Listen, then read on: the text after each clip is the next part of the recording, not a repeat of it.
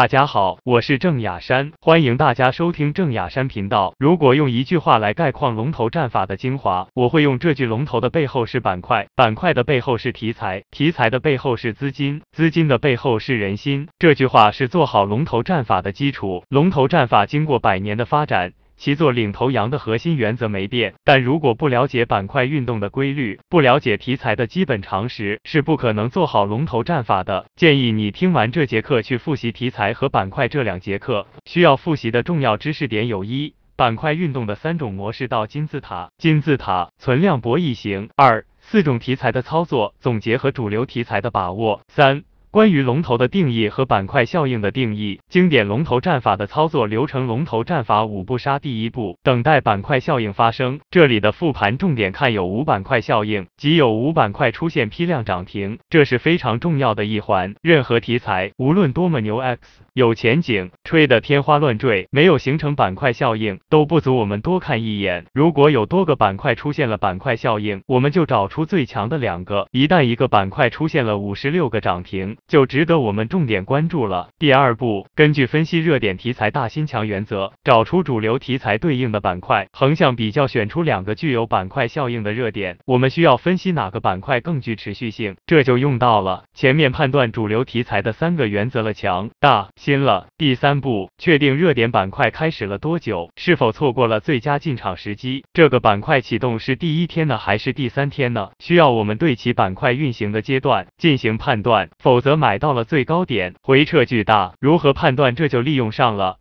我们在板块运动规律一节课中的板块运行的三种模式，第四步锁定龙头，确定了主流板块后，就要锁定这个板块的龙头个股了。一般来说，能带动板块其他股上涨的股票称为龙头，多是率先涨停的那只。这就用到了我们前面所讲的龙头股的定义了。第五步制定计划，盘中确认：一、大盘当时的氛围，主要是打板的赚钱效应和涨跌。以两个主要指标和一个连板个股数量作为辅助指标。二、板块的强度持续性跟封盘的判断，主要是带动多少相关股票上攻，其次是赚钱效应和强度。通过开盘判断，该板块前一日涨停的个股中是否有大幅低开的个股，如果有，应该保持谨慎。三。是否有新的题材出现板块效应？如果有，不能强于原有的板块。确认大盘和板块强度无问题后，以打板的方式进场或追涨，一般都是可以的。